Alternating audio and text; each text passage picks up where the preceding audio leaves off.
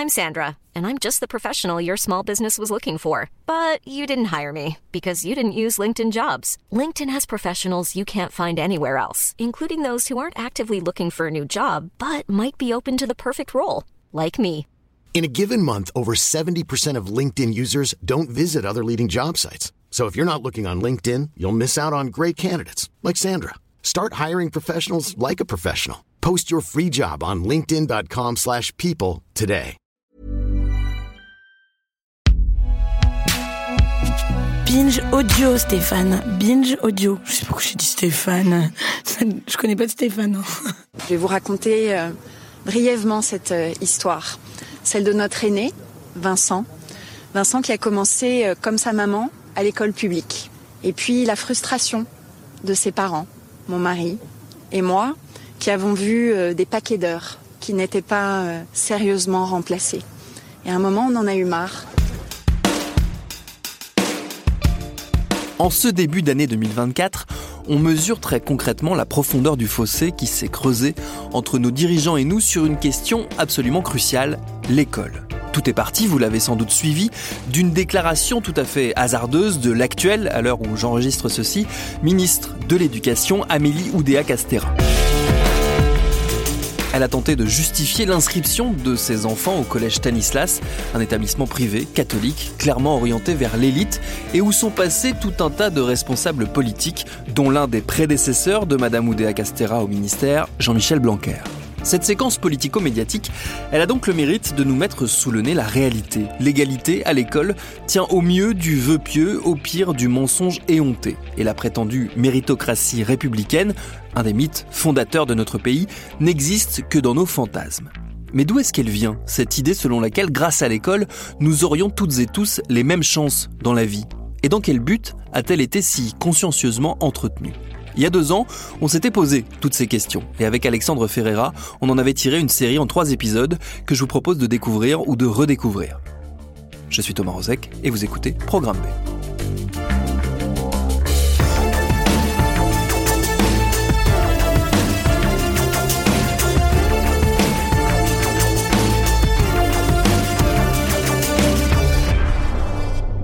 On a démythifié cette méritocratie.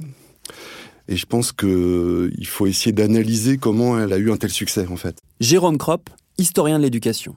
Elle a eu un succès parce que déjà, elle apparaît dans le prolongement des idées des Lumières, comme un héritage, d'une certaine manière, de la Révolution française.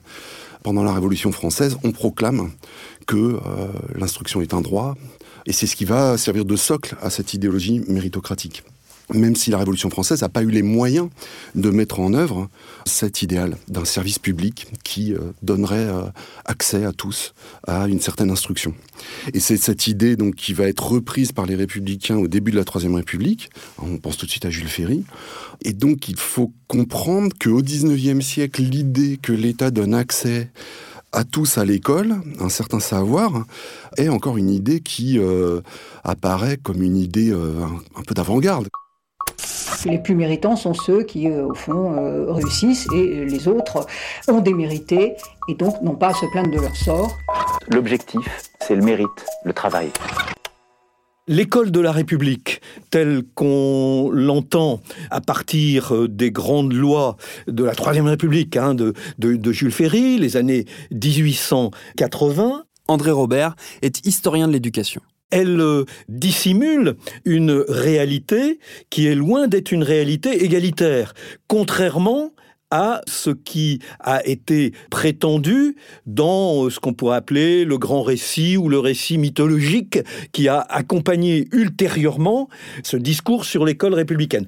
Les euh, lois républicaines de euh, 1880 dissimulent un clivage majeur entre classe populaire et classe bourgeoise.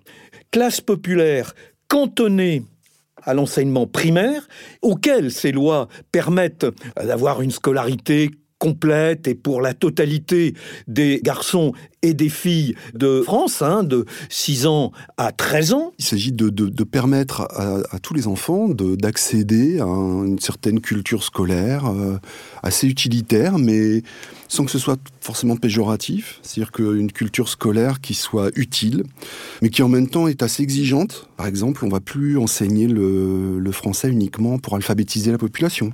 On veut ouvrir les élèves à une certaine euh, culture littéraire. Hein. C'est une école primaire qui veut, à travers la leçon de choses, développer une certaine euh, capacité à observer la nature, à comprendre les, lois de la nature, dans une démarche un peu scientifique. Euh.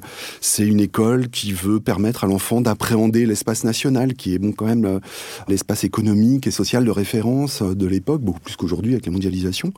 On demande à l'élève de connaître la géographie de l'espace national. Alors on a tous les clichés en tête sur la liste des préfectures, connaître les grandes dates de l'histoire de France, avec voilà une, obsession de la chronologie qui préexistait euh, à l'école de la Troisième République et qui perdure d'une certaine manière avec l'émergence de ce roman national euh, qui représente une étape sûrement de la construction d'un rapport à l'histoire dans, la société française. Cette culture scolaire, elle a eu un, un grand succès dans la société française. Mais dans le même temps, cette même République, par la voix et les décisions de Ferry, organise un enseignement secondaire qui commence dès les petites classes, dès les classes élémentaires, hein, donc qui est parallèle aux classes primaires que l'on connaît hein, dans la majorité des écoles. Et ces classes élémentaires bien, ont la caractéristique d'être payantes. Elles sont publiques et payantes. Donc elles s'adressent à une infime minorité de la population. Bon, on peut dire globalement la bourgeoisie, et cet état de fait perdure jusque dans les années 30 du XXe siècle. Donc, euh, vous voyez, quand on parle du modèle républicain, je crois qu'il faut avoir euh, conscience de ce à quoi on se réfère et d'où on vient. Donc dès l'origine, l'égalité, le mérite n'étaient pas au centre du système. Il n'en était finalement que des concepts, certes sympathiques, mais qui ne collaient pas à la réalité. Mais alors pourquoi on s'est collectivement persuadé que c'était le cas? Du commencement jusqu'à la fin, c'est l'inégalité. Et l'école, telle que la conçoit le gouvernement, ne corrige pas ces effets. Cette méritocratie a eu ses succès aussi, d'une certaine manière. Par exemple, euh, dans les années 1880, on le voit à Paris où les recrutements d'instituteurs sont importants. Bon, bah, vous avez à peu près 40% de ces enseignants qui viennent vraiment des classes populaires. Jérôme Kropp. Et ça, ça a frappé les imaginations aussi de l'époque, au 19e siècle. L'idée que la méritocratie existe par le savoir, elle s'inscrit dans l'existence de ce groupe social, des instituteurs et institutrices. De gens qui, souvent issus d'un milieu paysan ou ouvrier, alors souvent pas si pauvres que ça, mais dans une proportion quand même non négligeable, hein, de un tiers, 40%.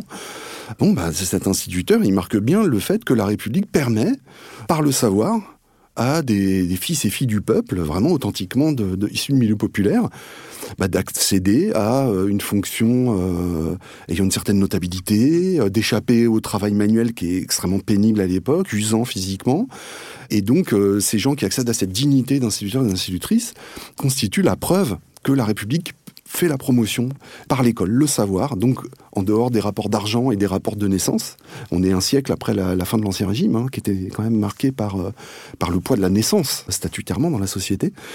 Ça frappe les imaginations et les électeurs républicains perçoivent cette évolution euh, permise par la, République. Ce qui est étonnant pour Jules Ferry, c'est que lorsqu'il était un homme politique de premier plan, Claude Lelièvre est historien de l'éducation. Il a eu un rôle important. Il a été rejeté et détesté haï par aussi bien la droite que la gauche extrême. Et maintenant, il y a partout des écoles Jules Ferry, quels que soient les corps politiques. Donc, on peut en induire qu'il y a quelque chose qui ne va pas, c'est-à-dire que le vrai Jules Ferry ne correspond sûrement pas au Ferry mythique. Alors moi, je résumerai euh, l'affaire d'une façon assez lapidaire. On sous-estime en tout cas, on ne comprend pas suffisamment l'aspect d'ambition démocratique de Jules Ferry et des siens pour l'école démocratique. Mais on surestime l'aspect démocratisant. Or, ce sont deux axes qui devraient peut-être aller ensemble, mais qui sont loin d'aller ensemble. démocratie, c'est dans le sens on va faire des républicains, c'est-à-dire des co-souverains. Parce que le souverain est collectif dans la République, pas de pouvoir personnel. En revanche, sur la question de la démocratisation, de faire attention à ce qu'il y ait une mobilité sociale, et si possible ascendante, c'est pas du tout leur problème, pas du tout, et même, je voudrais dire, simplifiant, qu'ils y sont hostiles. Ils veulent la stabilité sociale, et que, sauf cas extraordinaire, extraordinaire, chacun hérite des positions de ses parents. L'école comme lieu de l'égalité, celle des chances, celle qui ne connaît comme critère de distinction que le mérite, le travail, l'effort, car la naissance, la fortune, le hasard établissent des hiérarchies que l'école a pour mission, sinon pour devoir, de corriger, voire d'abattre. Relativement tôt, il a été perçu, au-delà des proclamations de principe, que euh, le fonctionnement de l'école primaire, toujours, était assez élitiste. Je pense à, Ferdinand Buisson, qui euh, s'interroge autour de la ségrégation entre le primaire et le secondaire.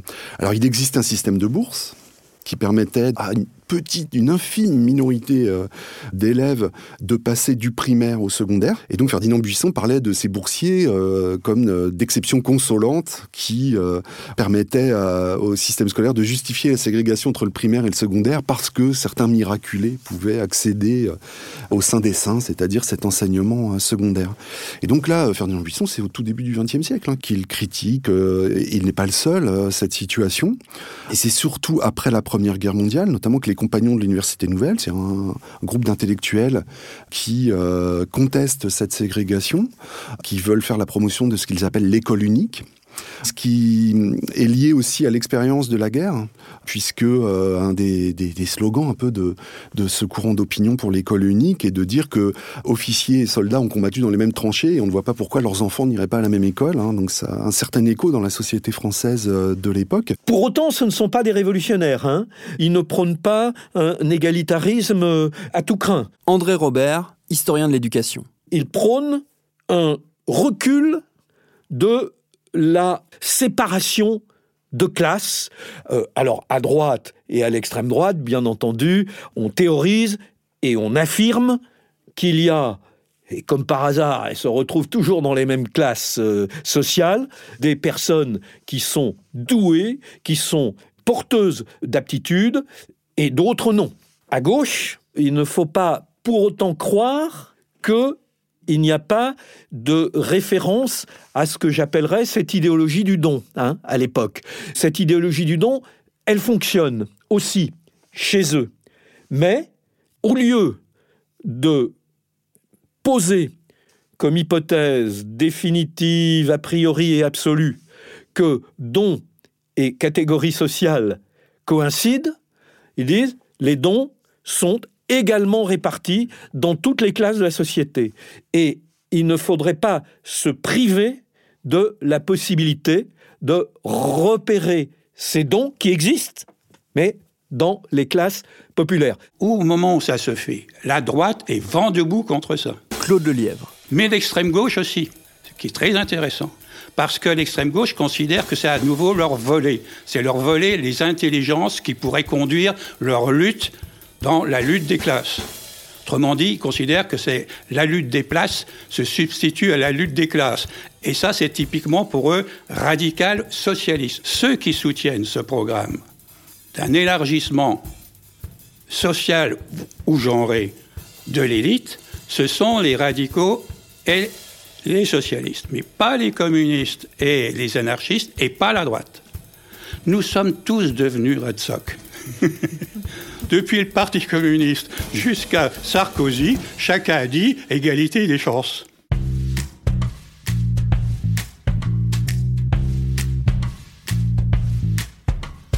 L'égalité des chances, voilà un terme qui a la vie dure et qui comporte en lui-même une partie du problème, on va y revenir. Mais d'abord, continuons à creuser cette idée reçue d'une école égalitaire avec une autre notion qu'on a déjà évoquée et dont on a du mal, là aussi, à se débarrasser totalement Le mot-clé, c'est le mérite. Laurence Decoq est historienne de l'éducation. Dans le mérite, il y a euh, deux idées essentielles. La première idée, c'est que c'est une euh, opportunité offerte de façon égalitaire à l'ensemble des enfants puisqu'il suffira qu'ils fassent des efforts, donc tous peuvent le faire. Et la deuxième idée, c'est que le mérite ne peut être qu'individuel. C'est ce qu'on appelle la République méritocratique, et c'est ça aussi d'ailleurs, hein, ça, fait partie de la mythologie dont on parlait. C'est ça qui permet de définir aujourd'hui euh, ce que d'autres ont appelé, autre formule paradoxale d'ailleurs, l'égalité des chances. Formule paradoxale parce que, alors, s'il s'agit d'égalité en quoi la question de la chance devrait-elle intervenir? Donc on voit bien que cette formule a aussi été construite pour donner l'illusion de dépasser les contradictions, alors qu'en réalité l'égalité des chances qu'elle produit, ça aussi hein, la sociologie de l'éducation l'a montré, couplée à la méritocratie, l'égalité des chances produit euh, le dispositif suivant. On dit à des enfants et on leur promet et presque on leur vend l'idée que euh, tous et toutes peuvent réussir de la même façon, de manière égalitaire, et que l'école leur offre les mêmes opportunités, mais que le contrat, c'est que pour cela, ils fassent de véritables efforts, vraiment, ils, travaillent, ils montrent qu'ils sont euh, dans une logique de, d'effort et de travail.